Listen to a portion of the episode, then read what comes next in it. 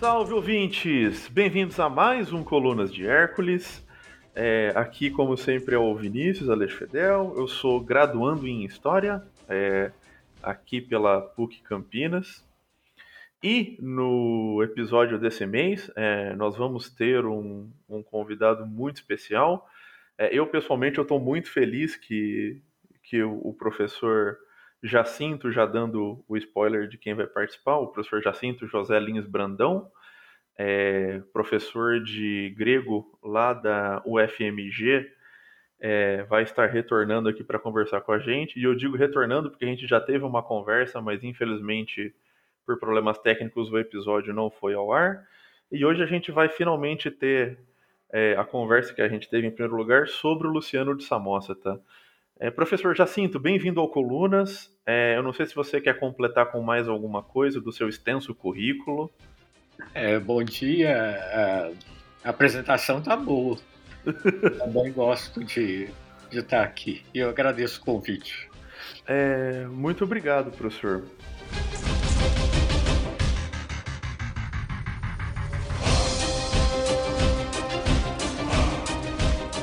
Bom, então iniciando aqui o nosso, nosso primeiro bloco, eu acho que o, o, primeiro passo é. E a pergunta que eu faço é: é quem foi o Luciano de Samosata, né? Ele é uma fonte que ele é muito importante, ele é uma fonte que ele tem um, um impacto muito grande. Entretanto, a impressão que eu tenho, especialmente às vezes para quem não é tanto da, da história ou mesmo de, de letras, às vezes não conhece tanto sobre o Luciano e as obras dele, né? E eu acho que é importante um pouco a gente contextualizar um pouco de quem era o Luciano e um pouco o contexto que ele estava inserido, né? Nós não temos muitos dados é, biográficos sobre o Luciano, a não ser as coisas que ele fala na própria obra e que podem ser ficcionais, mas nós sabemos duas coisas com certeza que ele chama que ele chamava Luciano, que é um nome romano e, é, e que ele nasceu em Samosata. Samosata na Síria, uma, uma parte da Síria que pertencia ao Império Romano. É, ele deve ter nascido por volta de 120 depois de Cristo, então na, na nossa era já, e deve ter vivido até é, 180 mais ou menos, também depois de Cristo, naturalmente. Uh, isso faz com, com que ele seja um, um sírio, então, no contexto do Império Romano, é muito provável, inclusive, que ele fosse cidadão romano, é, mas é, com uma educação, recebeu uma educação grega, é, o grego e e a cultura grega é, circulavam no Império Romano. Né? Eu costumo dizer para meus alunos que o grego era o inglês daquela época, no Mediterrâneo. É, e Luciano, que falava uma língua bárbara, como ele diz, quer dizer, ele sendo sírio, a língua materna dele devia ser o aramaico, ele, no processo de educação, é, estudou grego, aprendeu grego, é, se tornando, na época dele, o, o, principal escritor grego. Ele escreveu muito, né? Então, mais ou menos 80, mais de 80 obras, nenhuma delas muito extensa. É, é uma opção também escrever textos é, breves, e ele demonstra nos textos o, o, enorme conhecimento que ele tem da, do passado grego, da literatura grega, da filosofia grega, é o, o que permite que ele faça uma obra de segundo grau, vamos dizer assim, que tem em perspectiva sempre esse, esse patrimônio herdado, esse patrimônio cultural herdado que vem de Homero até, até a, a época dele. Uh, e, e, e, ele tem uma ele trabalha com esse patrimônio de uma perspectiva é, crítica, não de criticar o, patrimônio, mas da, na linha de uma é, de, de uma literatura, digamos, é, marcada pela ironia, pela, pelo humor, pela sátira, é, que dá o tom da, das coisas que ele escreve. E o que eu ia comentar um pouco, e imagino que você consiga aprofundar isso bem melhor do que eu, e é, é justamente essa questão, a importância que ele dá ao lugar de origem dele, né? Ele escreve muito sobre a questão dele se colocar como um sírio, né? É, de, de uma forma é, também explorando isso nos textos, né? Sim, sim. É, se referir, por exemplo, a uma a uma personagem dos diálogos como o orador sírio, deve estar tendo uma fazendo uma referência a, a ele mesmo, né? Não sei. É, e de e de pontuar em alguns alguns lugares que um texto, por exemplo, em que ele ele encena que os filósofos teriam ressuscitado para cobrar uh, o que, que ele estava fazendo com a filosofia, porque ele estava fazendo comédia, estava fazendo ironia com os filósofos. Então, de, de, de dizer a personagem que está no diálogo, que é o orador sírio, né, que é, nem porque ele nasceu nas margens do Eufrates quer dizer que ele, ele discure da, da verdade pensando que, que isso deve ser também a preocupação dos filósofos. Né? E é, dizendo com relação a isso, né, que essa, pensando ainda na filosofia, que na medida em que ele faz a crítica dos, dos filósofos mais da época dele do que os antigos, que são filósofos só na aparência, é, de qualquer forma ele está tomando as doutrinas tradicionais da, da, da filosofia e, e é batendo nelas que ele faz com que elas brilhem de novo, como acontece com o ouro, que quanto mais se bate, mais brilha. Então, essa, essa é, perspectiva ela corre na, na obra dele. Dessa, é, é uma situação interessante, né? porque é um, é um sírio, em princípio é um bárbaro, já que a língua materna dele não é grego, na concepção grega, né, de que bárbaro é quem não fala grego. Todavia, é, tornado grego pela paideia, por toda a educação, formação grega que ele recebeu, e tudo isso no contexto do Império Romano. Tem um jogo de três, três é, identidades, vamos dizer, ou melhor dizer, um jogo de três alteridades, porque a identidade parece uma coisa fixa, né? E, e, e, na verdade isso é muito comum nessa época, porque uh, depois da expansão do Alexandre Magno, em que o Oriente todo passou a ser helenizado, o Oriente Médio todo até o Egito, né?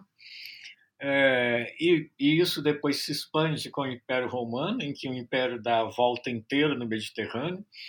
Então, é uma experiência de um espaço multicultural, em que as pessoas, é, falando grego ou latim como língua franca, como língua que, as línguas que circulavam, elas não necessariamente precisavam deixar suas línguas e não deixavam suas culturas, as religiões, eh, os hábitos. Pelo contrário, o Império Romano usou muito das elites locais, né, para justamente para dar a configuração do próprio império. Então não é uma coisa rara essa esse jogo de alteridades que as identidades são fluidas, não tem uma coisa marcada. E o Luciano é um exemplo excelente disso com alguns vieses, né? Se tem essa coisa toda grega que é a escolha que ele faz, é, é muito é, sintomático na obra dele como ele fala pouco dos próprios romanos, sendo que ele está ali dentro do Império Romano no século II.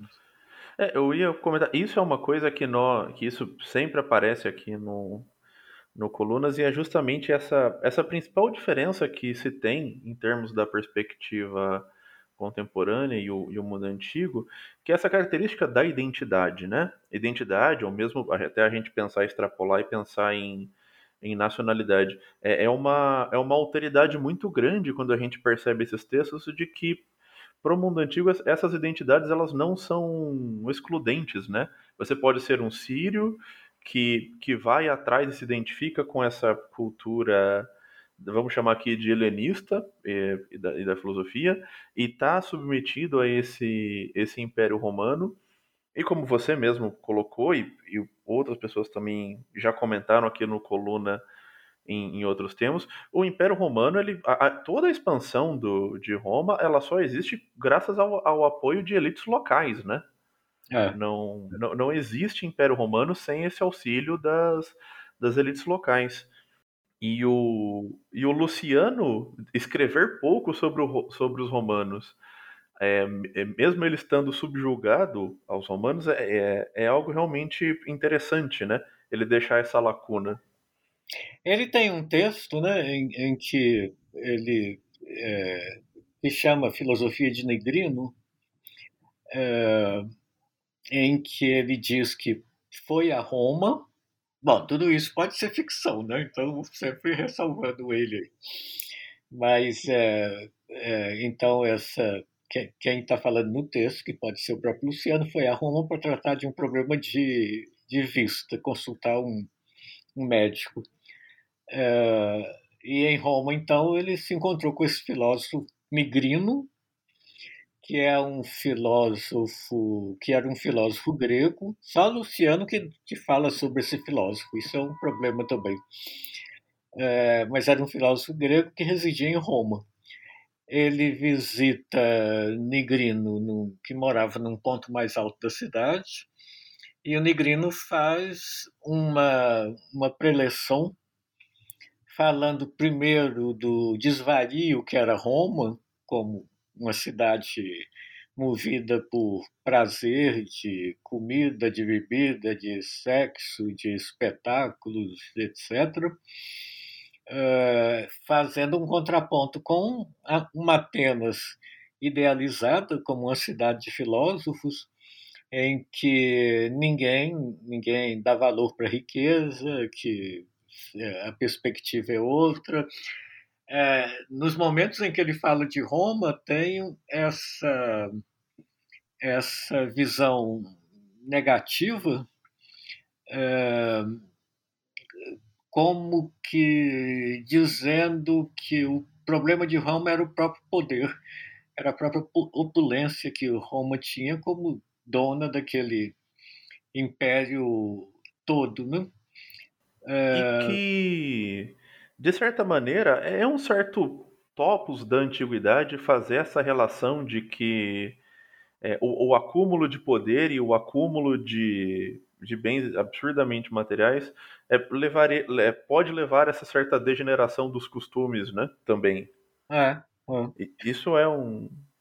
Essa perspectiva é, é, é, é, é muito explorada em Luciano, porque é, se nós pensarmos para quem que ele escreve e, e considerarmos que como que a, a, obra tem referências à literatura anterior, como ela faz paródia, quer dizer, esse, essa literatura de segundo grau, para ter efeito, supõe que o leitor conheça o que está no primeiro grau, né? a que, que as referências estão é, remetendo. Então, ele escrevia para pessoas cultas, é, o que se diz em grego os, pepaideumenoi, né? os que já tinham passado e adquirido a, a ideia. Ah, essa, essa, esses pepaideumenoi, naturalmente, pertencem à elite.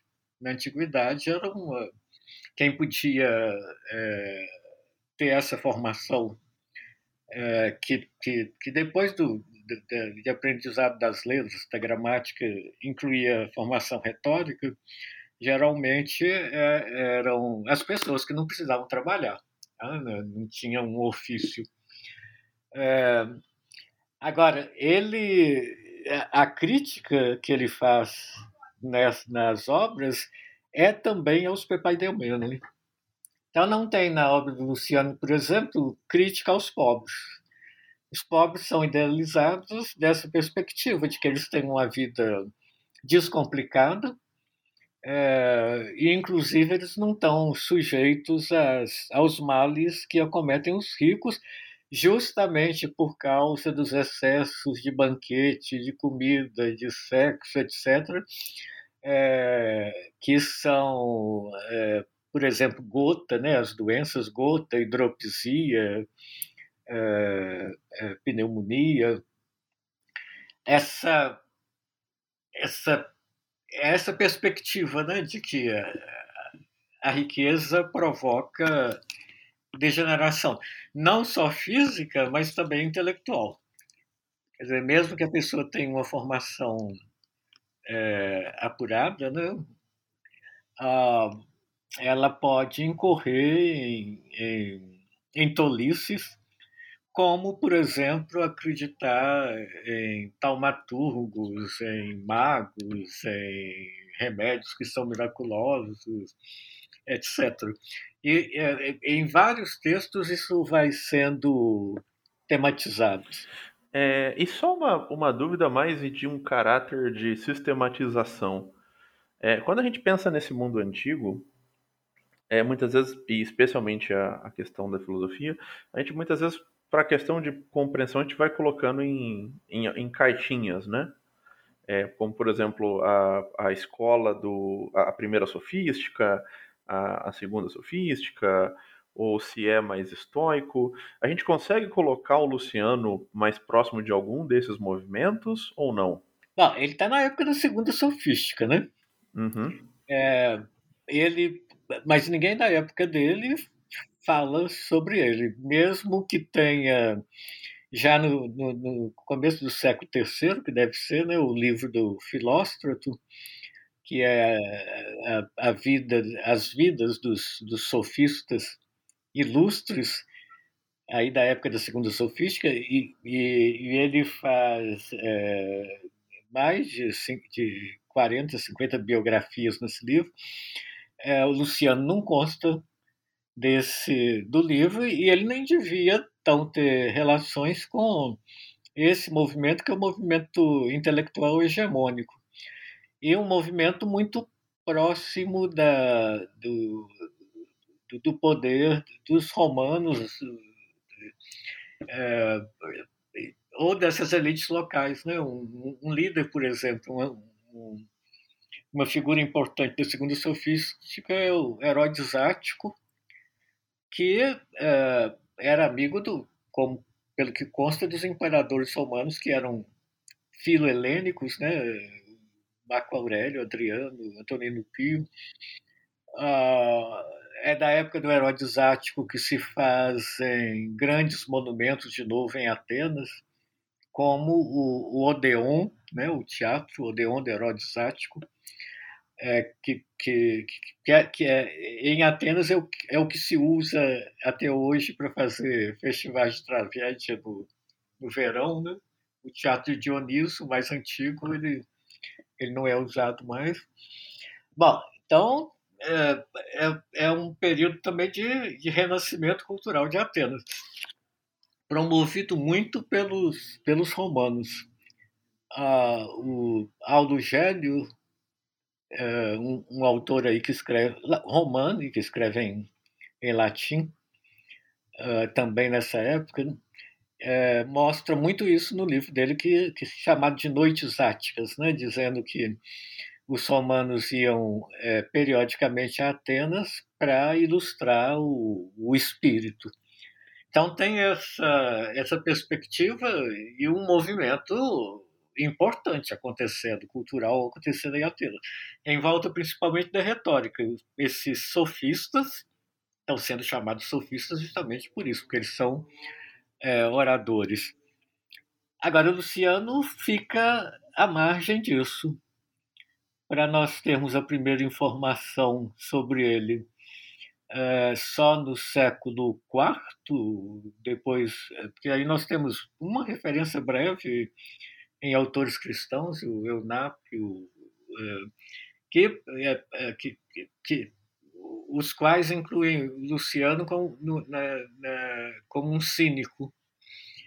Ah, depois nós temos de esperar até o século IX, com o patriarca Fóssil né, de Constantinopla, que, que tem uma, uma obra que se chama Biblioteca, em que ele ia comentando as coisas que ele lia, e aí ele lê o texto de Luciano, e ele faz comentários mais é, sobre as próprias obras, com alguns comentários muito importantes, dizendo que Luciano fazia comédia das crenças todas dos deuses, dos gregos, dos deuses, dos heróis, dos historiadores, dos filósofos e tudo, é, de tal forma que não se sabe em que ele crê, a não ser que se diga que a crença dele era em nada crer.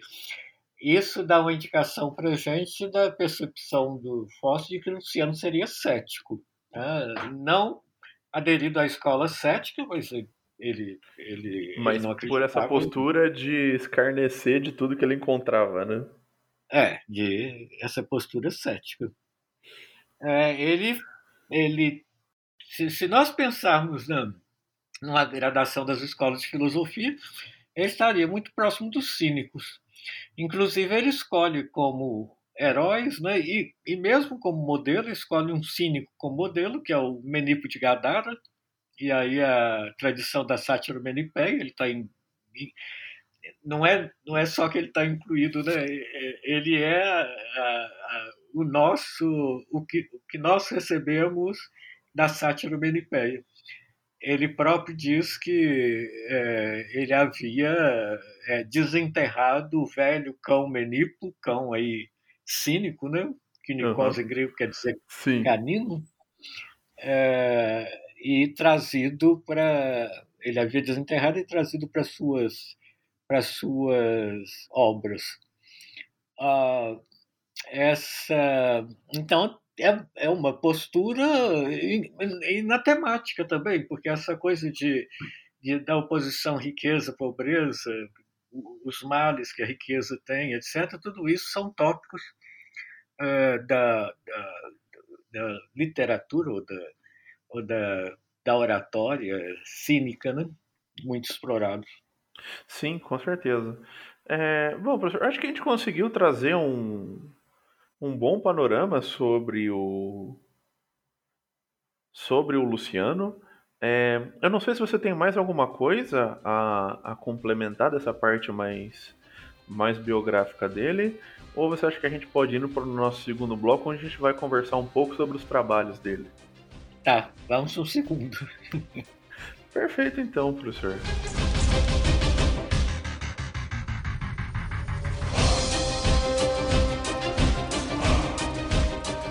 Bom, professor, como você comentou no, no primeiro bloco, é, o, o, Luciano escreveu muitas obras, a gente não tem como como tratar de todas aqui. Eu acho que é impossível em um, em um podcast a gente falar de, de todas. Só que eu acho que tem algumas que a gente pode fazer um, um panorama geral sobre os trabalhos. E, pelo menos, na minha opinião, acho que tem pelo menos duas que a gente pode conversar com um pouco mais de, de calma e profundidade, que, na minha opinião, são os trabalhos mais interessantes do Luciano.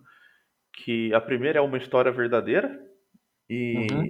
e a segunda é o como se deve escrever a história, né? Mas uhum. a, a, a, primeira mesmo, o, uma história verdadeira, eu acho que é, é, na minha opinião, é o filé mignon do Luciano, assim, do que eu conheço dele, né? Eu acho uma obra fantástica. É, é surpreendente, né? É, quando, quando eu dou para meus alunos lerem, geralmente no final assim, do curso, que está no final também, historicamente, né, em termos de tempo, um curso de introdução à literatura grega, eles ficam espantados. Alguns comentam assim, mas isso é pós-moderno. Sim. E... É pós-antigo. É. e eu acho que a gente pode aproveitar e, para quem não conhece, a gente fazer um breve resumo dessa obra, né? É, é surpreendente, né, pela isso está nessa linha da, da literatura menipeia, vou vou usar esse termo. É, e se nós pensarmos né, na, na, nos traços que o Bakhtin uh, é, arrola para isso que seria a tradição menipéia e que no desdobramento que ele faz é a literatura carnavalizada. Então nós poderíamos pensar, eu acho que é, isso coaduna bem para entender as histórias verdadeiras, que seria isso, uma carnavalização da, da, da, da tradição. Bom, o primeiro dado importante é que ele comece o texto né, no prólogo, dizendo que, assim como os atletas têm de ter períodos de repouso para revigorar o, corpo antes de outros exercícios, então também as pessoas que, tra têm trabalho intelectual, depois de leituras sérias, precisam de ter leituras leves para revigorar o espírito. É, então, que ele está escrevendo aquele texto em que ele está parodiando muitos é, poetas, historiadores, filósofos antigos que, o, que ele espera que o leitor que o leitor vá é, perceber a, a paródia. É, isso significa que é um texto leve, cômico, né? mas é, ele diz, mas não desprovido de musas, então é um, um texto poético, e, uh, e que ele vai usar daquela da, do que sempre usaram poetas, historiadores, filósofos na Grécia, quer dizer muitas mentiras como se fossem verdade. Uh, ele aponta que o fundador dessa dessa dessa linha, né, de historiadores, poetas e filósofos, foi Ulisses de Homero na corte do rei Alcino, em que ele contou aquelas histórias todas para os feácios. É, bom, então que ele vai. Ele não tem nada de importante para dizer, porque nada de importante havia acontecido com ele, ele não havia ouvido de ninguém coisas extraordinárias, mas que, apesar disso, né, ele, ele ia usar dessa liberdade de contar histórias que sempre houve na Grécia, com uma única diferença, que é dizendo é, de início para o leitor que ele está mentindo. Então, só nisso, a frase dele é assim: só numa coisa você verdadeiro quer dizer que minto. É, essa primeira frase. Bom, aí ele completa, né? Porque é, eu, eu, as coisas que eu estou escrevendo é, não aconteceram, não, não ouvi de alguém dizendo que aconteceram, é, e na verdade elas não podem acontecer. Esse primeiro pacto de leitura é importante. Né? Primeiro, porque um mentiroso dizer que mente, a gente nunca sabe se ele está falando mentira ou verdade. Exatamente, é uma premissa fantástica, né? É. Aí quebra essa fronteira entre o, o mentiroso e o verdadeiro, o que é mentira e o que é verdadeiro. É, a segunda coisa é que é, sempre, pelo menos desde o século V, se entendeu é, que existe a, a ficção, que é muito transmitida pelos poetas, né, pela literatura, então, é, que é, ela sendo, né, na definição de Platão, né, uma mentira em que há algo de verdadeiro. Então, essa palavra não se usa na Grécia, né, mas o que depois do Renascimento nós começamos a chamar de verossímil. A esfera, então, da, da literatura é o verossímil. A esfera da verdade, da, a esfera da história é o verdadeiro. A gente teria duas esferas, né? O verdadeiro está para a história, ou está para a filosofia, ou está para esses outros discursos verdadeiros. Ah, o verossímil está para o literário. Agora, o Luciano, o verossímil, segundo Aristóteles, né, não é o que aconteceu, mas o que poderia acontecer. Só que ele está dizendo nesse texto que o que ele está contando não poderia acontecer. Então ele está dando mais um, um, um, passo e trazendo para essa esfera literária o inverossímil. Quer dizer, a gente teria é, que pensar que existe o verdadeiro, o verossímil e o inverossímil. Bom, feito o pacto, né? ele começa a história, que é a história de uma viagem, uma viagem cujo objetivo é conhecimento. O objetivo é chegar na, na Anticton, na Antiterra, que seria pensando que depois do oceano havia uma outra terra oposta à Terra, lá onde, onde eles estão, né, no Europa, África. E, e, a, e aí eles começam a andar por lugares é, fantásticos. Eles vão além da, dos lugares que, que, que Heracles e Dioniso haviam alcançado, onde eles veem marca lá das pegadas, etc. É, e continuam na viagem é, marinha. E aí as coisas começam a acontecer. Né? Chega numa ilha em que os rios são vinho, as videiras são é, umas mulheres até o até o tronco e depois elas são árvores. As, as uvas nascem nas pontas dos dedos. É, se alguém chega perto dela, como chegaram dois companheiros dele, é, para para poder ter relação sexual com essas mulheres árvores. É, é, é, eles ficam presos, se transformam em árvores também. Bom, aí eles vão embora correndo. É, a, a, a, o, o, hipotexto aí, que está sendo parodiado, naturalmente, é a Odisseia, é, que é um, texto fundador né, Sim. da Grécia. Bom, depois o, o navio começa a levantar pelos ares, eles vão parar na Lua, é interessante isso pela relativa, relativização é, espacial que isso provoca, que desde que eles fazem isso, eles veem que a, a Terra é como se fosse uma outra Lua, olhando da Lua à Terra, que é a Lua. Quer dizer, aquela ideia tão. aquela ideia de que a Terra seria o centro do universo e os outros astros é, andavam em volta da Terra, ela está relativizada aí também. Sim. Na rua, bom, ele participa, tem uma guerra entre os habitantes do Sol e da Lua, que ele com os, os marinheiros dele é, se envolvem, né? É, envolvem também.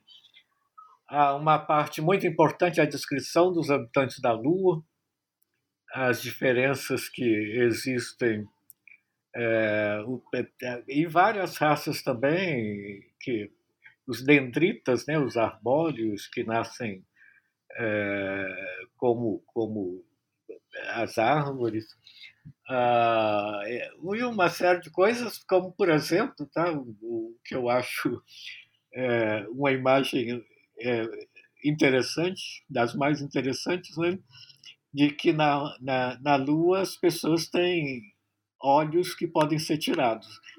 Então, nesse negócio, quando, quando alguém quer ver, põe os olhos. Quando não quer, pode tirar os olhos. E nesse negócio de tira e põe, então tem muitos que perdem os, os olhos próprios e quando eles querem ver de novo, eles têm que pedir olhos emprestados dos outros. Eu gosto muito dessa imagem porque ela, ela expressa muito bem essa questão da alteridade. Inclusive, da perspectiva do Luciano, para se ver corretamente, a gente tem de ensaiar ver com os olhos de outros, para que a gente não pense que o mundo gira em torno do nosso próprio umbigo. Esse é um tópico muito constante nas obras dele.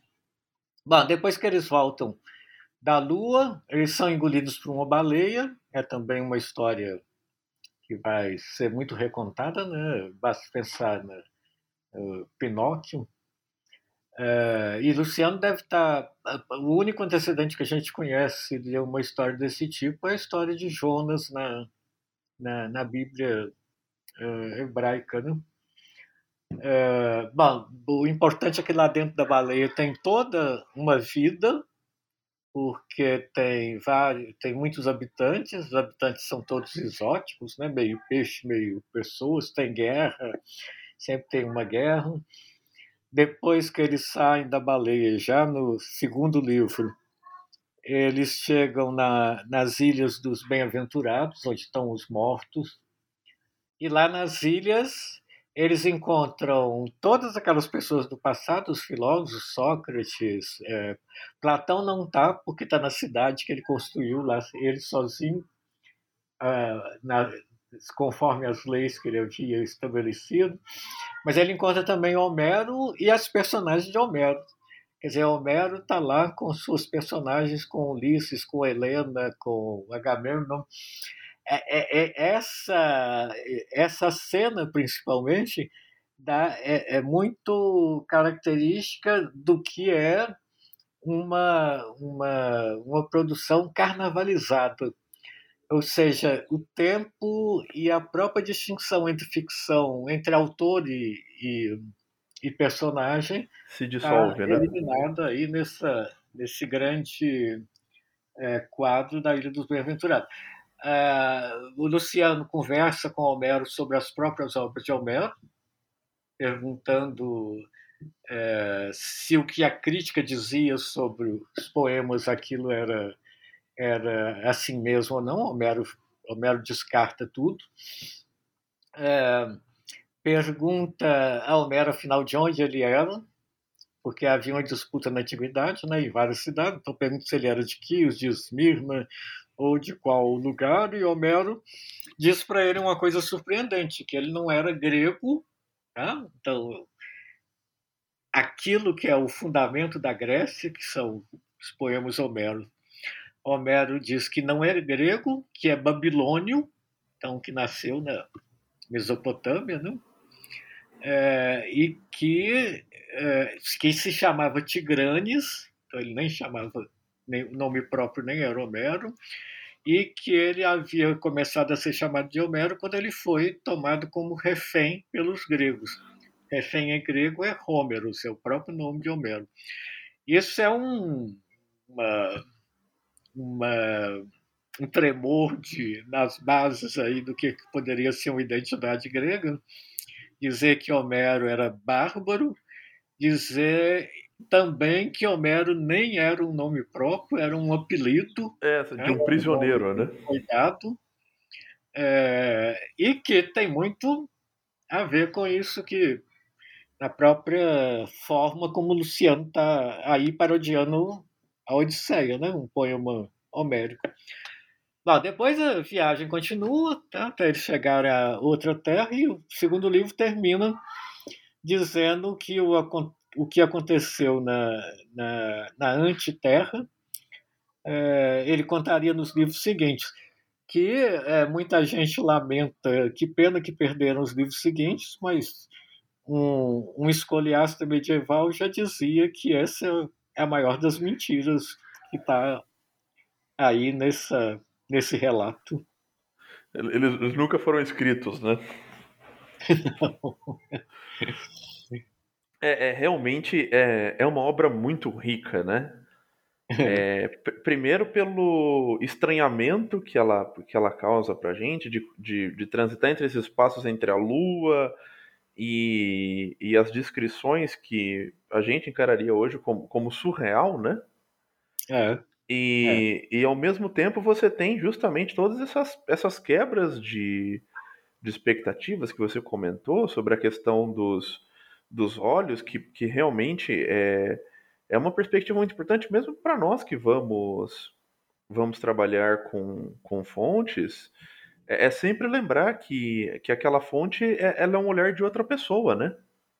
É. Nós estamos acessando a, uma, uma realidade com olhos de outras pessoas. Aquela não é, não é um, um, um retrato puro da realidade, né? Existem é. esses filtros que a gente não pode esquecer.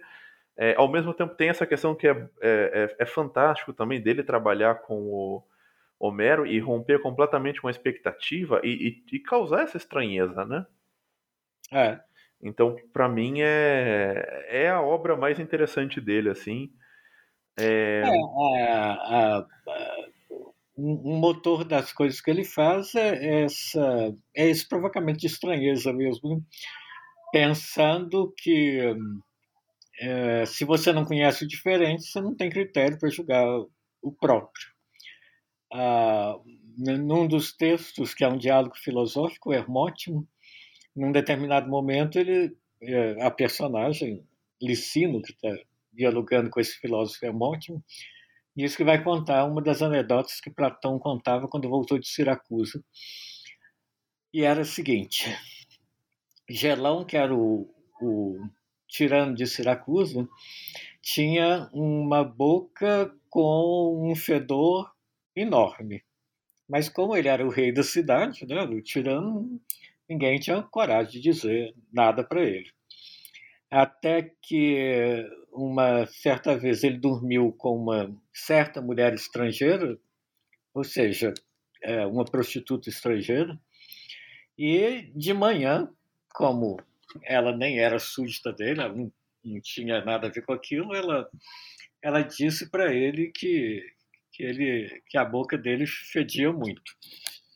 Ele ficou furioso, foi logo para o palácio, procurou a mulher dele, a esposa, e cobrou dela porque ela nunca tinha falado isso com ele. Ela então pediu desculpa e falou que, como ela é, nunca tinha dormido com outro homem e nem falado de perto com nenhum, ela achava que todo homem tinha aquele cheiro na boca. Essa, essa anedota mostra bem isso. Né? É, se, não, se, não, se não existe o conhecimento do, o, o parâmetro, né? você não tem critério para julgar o, o próprio. E essa outra coisa, né, que a mulher estrangeira, justamente por ser estrangeira, ela podia falar tudo. Essa coisa da valorização do estrangeiro também é muito forte, Luciano. Sim, com certeza. É, você quer comentar sobre outros trabalhos antes da gente conversar um pouco sobre o, o como se, se escreve a história? Porque você mesmo já comentou, e eu acho importante ressaltar isso, mesmo que acabe ficando um, um pouco maçante. Existe uma grande preocupação nos escritos do Luciano, de maneira geral, me parece, em, em tentar buscar essa questão da verdade, né? Ou, ou daquilo que, que é mais, mais concreto. Ele escreve muito contra, contra más práticas religiosas, contra uhum. o que uhum. daria para chamar de charlatanismo, né? Uhum. É, ele, é, é, é isso tudo está na, na, no rol das tolices humanas, né? ah, ah, é, tem, num, num desses textos, ele, ele tem os textos de ataque mais direto, né? A morte de Peregrino. Peregrino era um desses dessas figuras que fazia sucesso. Ou Alexandre, o falso profeta, o Alexandre que abriu um, um oráculo né, em Abonotico, nessa, na época dele. Ele, é, é, eu acho que é bem razoável que o que ele diz que encontrou com Alexandre, que, que isso deve ter acontecido mesmo. E é, no texto, nesse texto sobre Alexandre, ele diz que é, o homem tem dois é, principais tiranos: esperança e medo. Então, é, é movido por esperança e medo que os santuários é, se enriquecem, que as pessoas vão é, pedir prognósticos, é, mas isso nós poderíamos é, expandir também, é, porque é movido por esperança e medo que, por exemplo, o tema de um outro, outro outra obra dele, é, os, os intelectuais gregos, principalmente, se empregam na casa dos grandes senhores romanos com a esperança de que vão é, usufruir de toda aquela riqueza que os senhores têm, medo de, da pobreza, da doença, etc. E tudo isso vai ser é, frustrado. É movido por esperança e medo, né, que o, os historiadores do como se deve escrever a história, os que ele critica, fazem o elogio dos romanos. Então, é, é, é, é isso que está sendo criticado, porque é, um, é uma prisão. E a, e, a, e a cultura devia ser o meio para libertação. É uma das coisas que o intelectual deve ter, alguém que recebeu cultura, né, um pepaideu menos, devia ser essa, essa autonomia de não ter é, rei, não ter, não ter algo externo que determine o que, que ele deve fazer. É, é um, um alto ideal de, de vida é, intelectual com uma cultura, uma sabedoria praticada né, de um modo de vida que, em princípio, devia ser um modo de vida filosófico. Pelo menos é almejado pelas escolas, mas os filósofos não praticam. O que os filósofos falam não coincide com, coincidem com o que eles fazem. Né? Esse é o motivo da crítica. Sim, e que também acaba sendo um. Também é um, é um certo topos, né? Para quem vai. Em muitos aspectos, para quem escreve sobre filosofia, né? Isso é, é uma, é um, um assunto que aparece de maneira recorrente em, em diversas fontes, né? É. Uhum. é... Esses, esses temas eles não são não são incomuns. Agora, com uma diferença no tratamento que Luciano faz, tá? geralmente na, em outros textos, basta a gente pensar no, nos autores cristãos que estão aí nessa mesma época. É, essa crítica aparece, mas ela aparece para defender um ponto de vista. E assim também nas, nas várias escolas de filosofia. Aparece a crítica ao, a, a, a um, um, modo de vida para defender um determinado ponto de vista. O Luciano não está defendendo, ponto de vista nenhum. Ele está. Ele tá, a, a conclusão da, desse diálogo que é, que é o hermótimo, né? Em que ele chega a dizer que que todas as filosofias, todas as escolhas que a gente chama escola, né? Em grego é hairesis, então a gente devia dizer escolhas. Todas as escolhas de filosofias, várias opções que alguém tem de adotar uma vida filosófica, todas são ridículas e todos os filósofos são ridículos. Porque a única coisa verdadeira é viver de um modo comum. Pensar o comum, ele tem essa formulação. E aí é, ele diz que ele é a personagem que está lá, né? Que é, é, o único que é, merece o nome de filósofo é aquele que for filaletes, tá? Filaletes, ou seja, amigo da verdade, é, e que não, não se negar a fazer a crítica das filosofias. Então, uma, uma perspectiva nesse caso é que a filosofia, um problema da filosofia é, é se apresentar dividida em várias escolas. Haver esse, essa multiplicidade de escolas. Ou seja, uma crítica é o sectarismo. Porque, na verdade, quando alguém adota uma filosofia, adota uma religião, ele está ele tá, é, terceirizando para algo exterior o que devia ser o uso da, Interno, da né? liberdade né?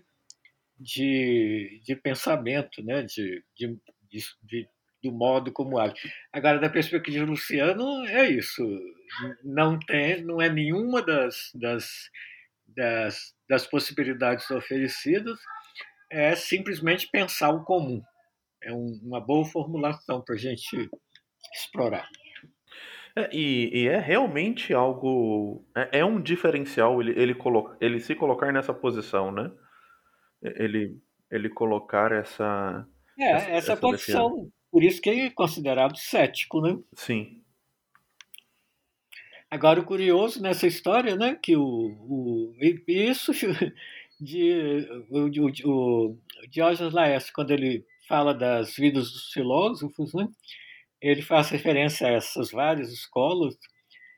É curioso que o ceticismo também seja uma escola, é, mas o próprio Diógenes acha interessante que, é, recentemente, como ele diz, haviam inventado até a escola eclética, que misturava tudo. Ou seja, até quando se nega a escola, a tendência é criar. É criar uma escola, né? Criar uma escola. é como hoje em dia, né? Eu, eu li uma vez que estavam. que existe, né? Aí a associação, eu sei lá o que, que é, dos ateus, que estava planejando construir em, em, em Londres uma catedral da religião dos ateus, então virou religião de novo. É, isso, algumas coisas não tem como, como escapar, né? o... Acho que a gente pode conversar um, um pouco sobre o, o, como se escreve a história, que também é um, eu acho que é um texto muito importante e, e também mais conhecido dele, né? É. Sobre justamente que daí novamente ele vai aplicar essa, essa lógica dele é, a um gênero literário que já era um gênero literário consolidado, que era o gênero literário da história, né? É. Uhum. É, é, primeiro vamos, é, pensar. Esse texto é importante porque ele dá uma, uma baliza temporal, né? É, para a própria vida do Luciano. Ele está escrevendo alguma coisa de atualidade. É, da a guerra contra os, os partos, né? É, os romanos, os partos estavam do outro lado do Eufrates, né? Então, é, o, nessa, na, nessa época, na segunda metade aí do século II, né? é, o, o, os romanos fizeram a guerra final Lucivero, que era o imperador, foi com, com os exércitos, né? Uh, e venceram os partos. E Luciano uh, diz que a, a motivação. Bom, e o Luciano diz que os, os historiadores, historiadores gregos, né, que estavam escrevendo a Guerra dos Romanos, eles uh, escreviam movidos pela pelo desejo de, de adulação. E isso seria. Uh, e, esse é, e essa é a crítica dele.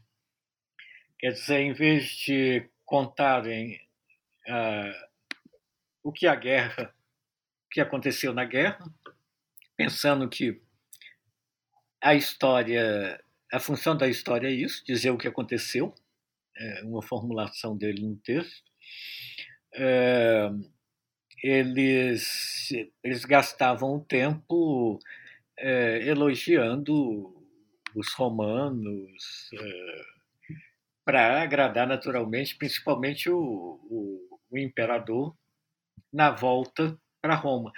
É, essas histórias, segundo ele, eram apresentadas, é, inclusive em, em, em, auditórios, né, né? Era comum isso haver essas audiências e ele teria uma opção, ele diz isso.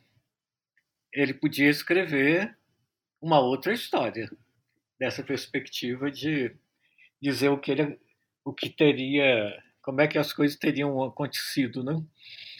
Mas e que é uma opção que nós encontramos na, no século anterior no caso do Flávio Josefo, que também escreve a Guerra dos Judeus, e é uma guerra contra os romanos, dizendo que os, os historiadores romanos haviam escrito uma história parcial que não valorizavam o lado dos judeus. Então, eles, é, é como se ele estivesse escrevendo uma contra-história à história oficial.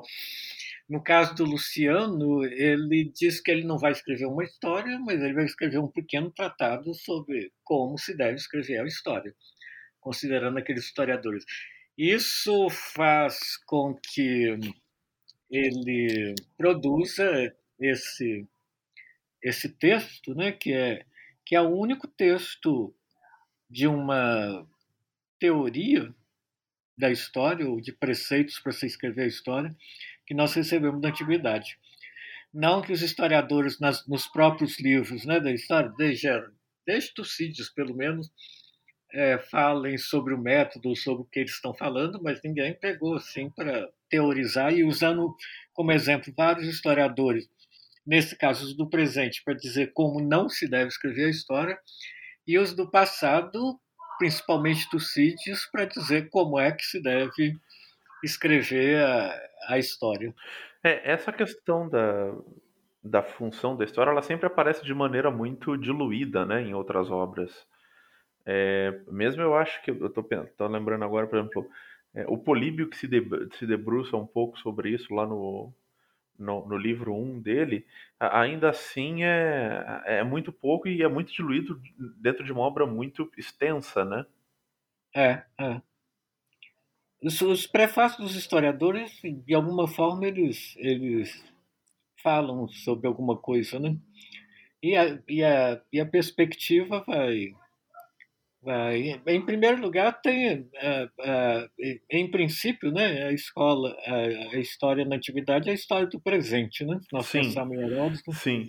em Tucídides, é, Xenofonte, vai, vai se estabelecendo uma linha canônica uma ideia de que onde o historiador anterior parou, o seguinte continua.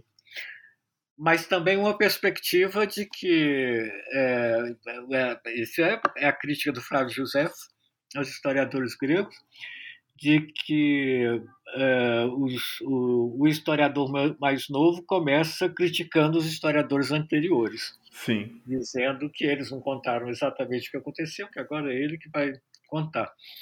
Então, é um espaço também de, de disputa de versões ou de discursos sobre a história. Né? Agora, no caso do. Bom, o Tratado do Luciano tem uma, uma divisão bem marcada. A primeira parte é a crítica a esses historiadores do momento, né, que estão ali nos anos é, nos anos 160, 170, voltando do Oriente, uh, essa volta do exército, ela e, e, provavelmente ele diz que são historiadores que estavam apresentando suas histórias nos salões da Jônia e da Caia, Caia é a própria Grécia, né? então nos salões ali da Ásia Menor, uh, com a volta da, do exército e e na, no espaço da Grécia, né? no caminho aí que o exército voltava com Lucifero. É, depois dessa volta, e provavelmente trazido pelo exército, veio uma peste, né? que atacou até Roma, e pode até ser que Lucifero tenha morrido de, de dessa peste depois da guerra, dessa guerra contra os partos. O, Bom, o Tratado do Luciano tem, então, primeiro, parte que ele vai ridicularizar as histórias escritas como não se deve, e depois ele diz que aí ele vai dar alguns conselhos sobre como se deve escrever a história, uma parte parenética, né, de, de uh, disposição do, do que é, de como se deve escrever, como a história deve ser escrita. Perfeito. É... Tem mais alguma obra que você queira conversar com um pouco mais de profundidade, que você acha que mereça ter um, um destaque maior? Eu digo isso porque, assim, são mais de 80, como você mesmo disse, né? É, não sei se você acha que tem alguma que, que a gente não comentou aqui que você que mereça ter um certo destaque, que você quer conversar um pouco mais. Olha, é, tomando assim um, um, como conjunto, né, o, o, é importante são importantes os diálogos cômicos, que ele diz que é a invenção dele. É, o, o, ponto de partida é o diálogo, diálogo filosófico, então seria o diálogo platônico, principalmente, é, mas que ele disse que ele diz, né, que ele fez com que é, esse diálogo que vivia no mundo da lua, pensando naquelas coisas discutidas no diálogo dos filósofos, ele fez com que o diálogo passasse a andar é, com o pé na, na terra. É, e aí existem vários, né? Que, por exemplo, eu gosto muito de um, um deles. Os diálogos dos mortos estão aí, é, dos textos mais famosos, né? O conjunto de textos em que os mortos é, que se encontram no Hades de várias épocas, de vários lugares, é, conversam naturalmente sobre os vivos, nessa reversão de valores que a morte é, provoca, inclusive é, para insistir que o único lugar em que todo mundo é absolutamente igual, ou seja, um lugar que não é injusto, é a morte, porque todo mundo está convertido em caveiras. É, a visão da morte não é visão de alma, de espírito, não. Os mortos, o que está lá no Hades são as caveiras que, é, em que todos se transformaram. Não interessa se era a belíssima Helena ou, ou o feio Tercites, todos agora estão transformados em caveira. Bom, tem essa, esses jogos né, e essas coisas, essas descobertas é, é, interessantes.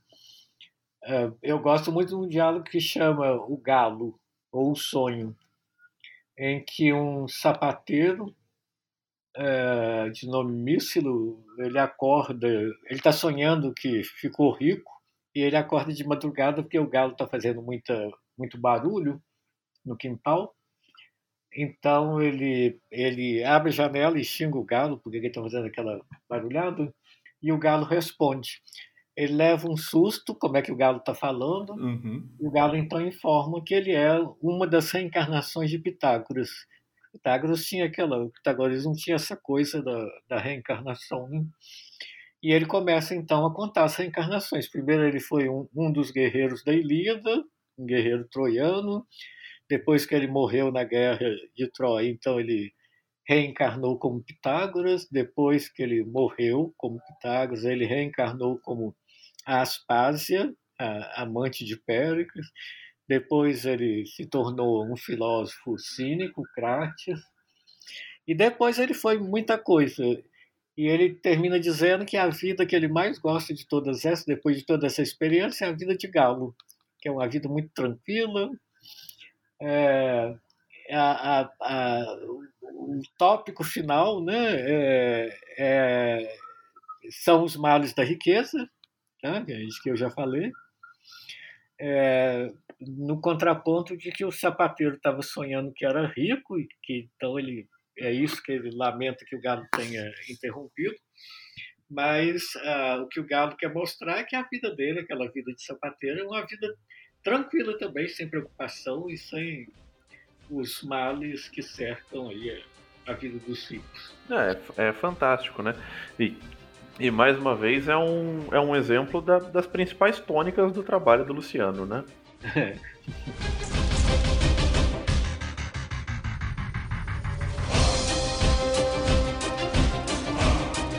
É, bom, professor, chegando aqui no nosso último bloco, é, você já no primeiro bloco comentou um pouco brevemente sobre a, a, a trajetória de, de como a gente conheceu o, o, o, Luciano e algum dos comentadores dele, né, sobre como a, a obra dele passou da, da antiguidade a, até a gente, até o nosso, até o nosso tempo.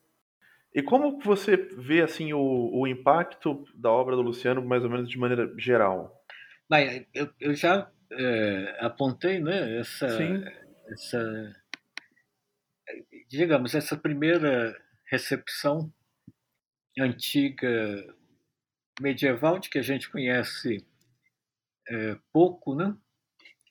Mas é, e com esses esses pontos aí, patriarca fóssil, que diz uma coisa muito interessante, que vai marcar um pouco, vai se repetir na, na, na recepção de Luciano. O, que é, ele diz que é, o estilo de Luciano é, é, é sensacional, que é como se estivesse ouvindo uma, uma melodia, a forma como ele escreve, Agora, os assuntos que ele escolhe, aí eles são deploráveis. De uma certa forma, vai ter isso. Alguém que escreve muito bem e que, inclusive, vai ser sempre usado é, nos processos de ensinar grego, com, com texto né, para o ensino de grego, principalmente os diálogos dos mortos, é, mas que aborda assuntos que, que são incômodos para o leitor. É, eu estou falando do diálogo dos mortos, né, mas ele tem uma outra coleção, por exemplo, Diálogo das Prostitutas, que o Fóssil é, disse que era dos livros que ele havia lido. É, também incomoda uma outra informação, né, na, na, no século XI, nós encontramos uma enciclopédia bizantina também, que é a Suda, Suda, que é o nome dessa, dessa obra, é, que diz que o Luciano é, começa chamando Luciano de blasfemo, ateu, difamador, dizendo que ele havia formado, se formado em retórica, exerceu, trabalhou como advogado em Antioquia numa, numa época, depois então ele largou e se dedicou a escrever essas obras dele, é, que na, no texto, que é A Morte de Peregrino, em que ele faz uma referência é, bem longa, é das mais completas que a gente tem dos cristãos nessa época vistos por alguém de fora, é, diz que ele atacou e blasfemou contra o contra Cristo e que por isso ele ele morreu estraçalhado por cães e, a, e, a, e no futuro ele teve como herança o fogo eterno na companhia de Satanás. Isso dá uma medida do, do incômodo. De, de que o Luciano é, causava, né? É, que o Luciano causava. Ah, os escolhos também, né, que são essas anotações que, que leitores colocavam né, nos manuscritos. Nós temos os escolhos do Aretas, que é, uma, que é um prelado também, é, grego, do século, século nono, décimo, em que é, ele tem exclamações assim, tá?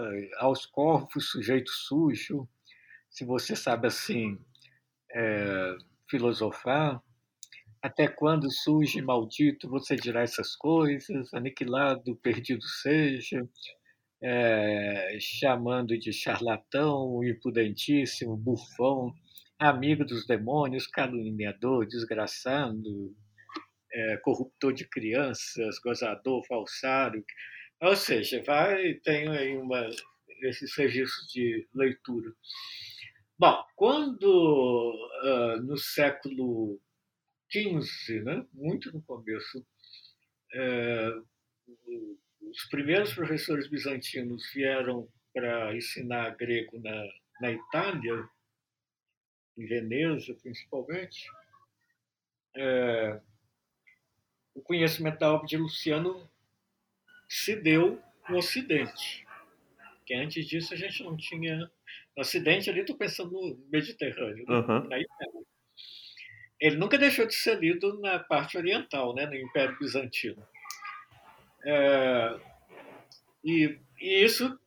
É, é, bom, os primeiros textos começaram a ser traduzidos para o latim, por esses é, professores mesmo gregos.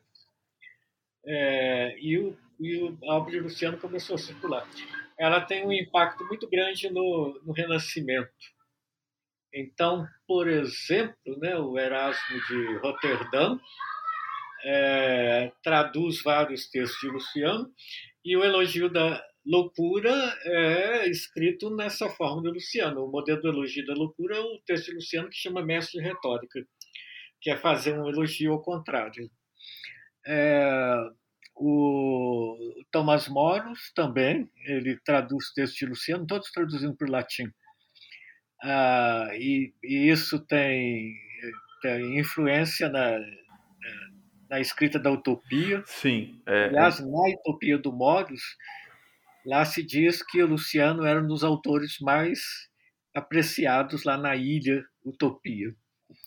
Bom, e essa tradição menipeia, a gente poderia talvez melhor dizer tradição luciânica, porque o modelo aí vai ser Luciano, ela é, se encontra Rabelais, por exemplo, e vai atravessando é, claramente Luciano, que é o Voltaire, Diderot, esse pessoal que está é, que produz esses tipos de textos, porque nós temos de pensar o seguinte, uma grande pergunta sempre é assim, o Luciano, afinal de contas, é filósofo ou não é filósofo?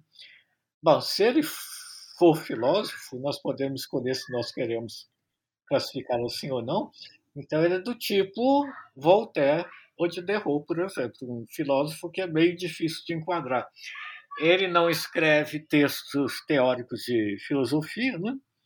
mas uh, o tipo de abordagem, eu vou usar o termo do Bakhtin, que nessa tradição luciânica, o, o autor, tá, o poeta, o narrador, é sempre ideólogo.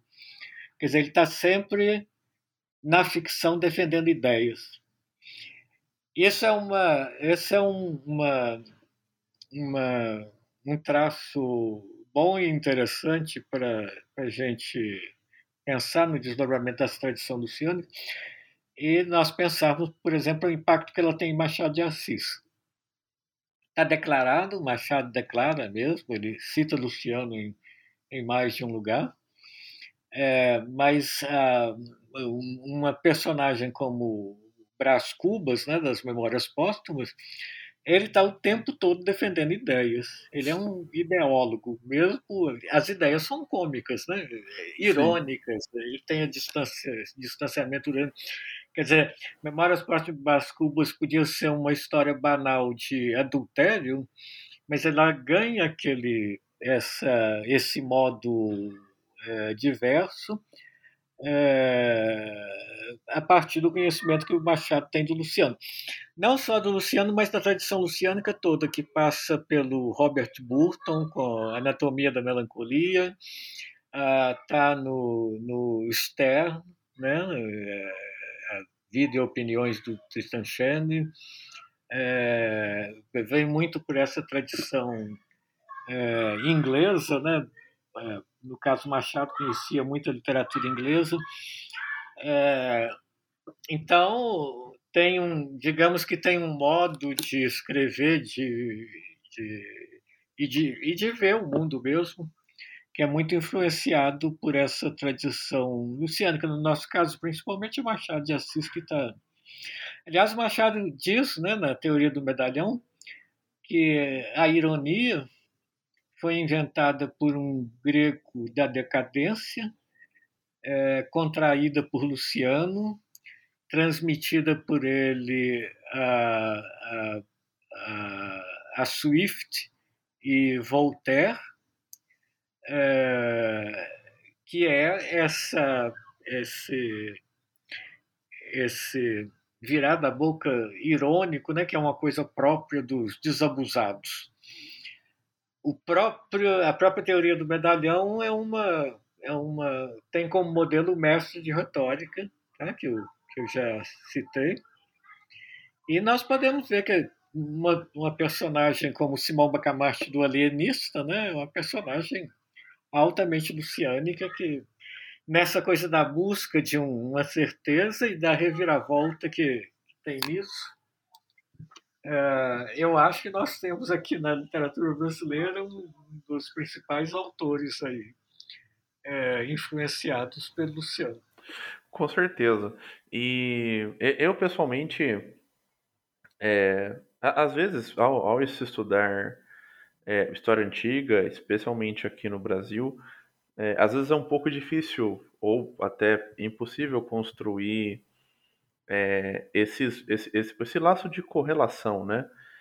E, uhum. e ver é, a importância da influência, ainda mais uma influência declarada é, em obras como justamente, por exemplo, da literatura brasileira, para mim é algo que eu acho fantástico ver assim é, o quão influente é o, o mundo antigo e, e, claro, como ele vai sendo repaginado e apropriado em, em diferentes momentos, né? E o é, quão é. isso engrandece a, a, a, literatura, como você mesmo colocou. É, o que, em teoria, era para ser uma, uma simples história de adultério, se torna uma, uma obra-prima da literatura, né?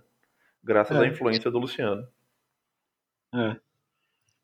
E o importante é isso, né? Para provar que alguma coisa está viva, não virou peça de museu, ela, ela vai ser sempre é, ressignificada, né?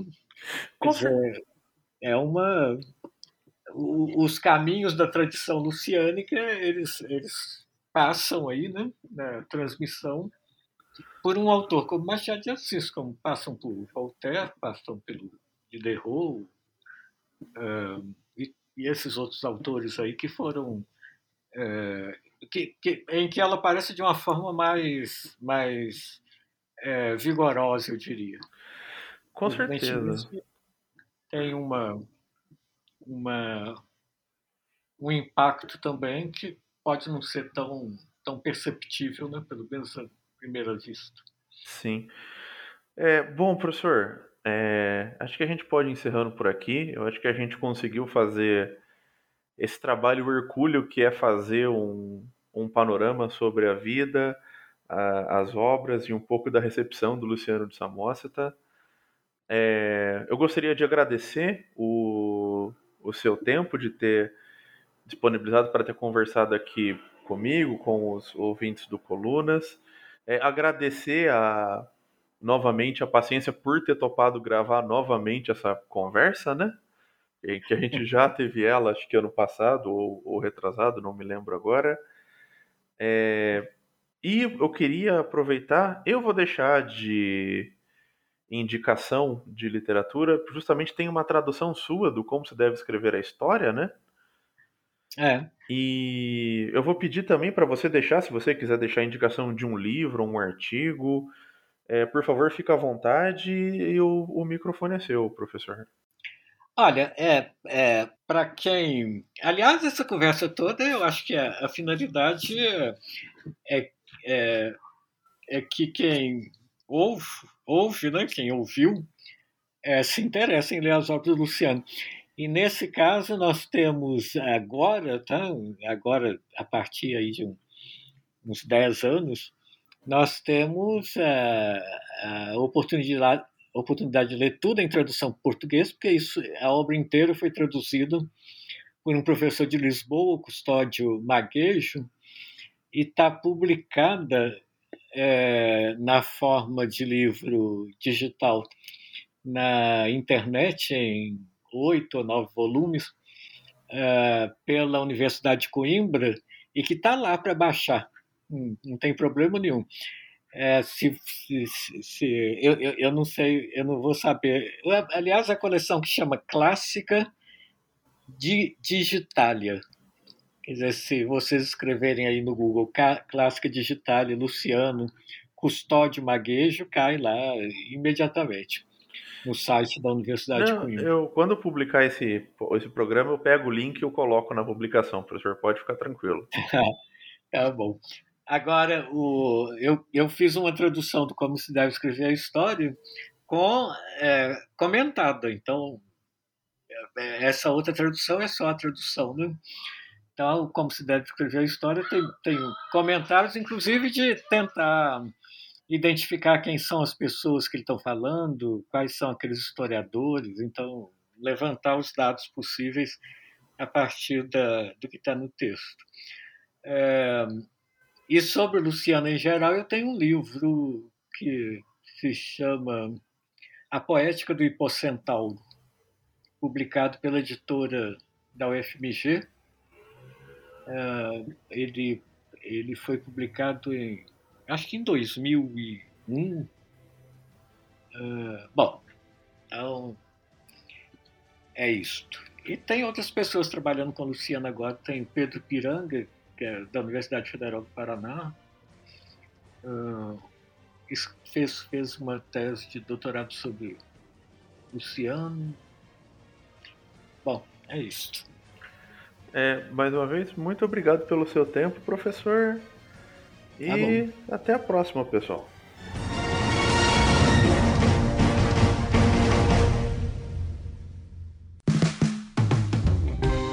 Este podcast foi financiado por nossos colaboradores no Apoia-se.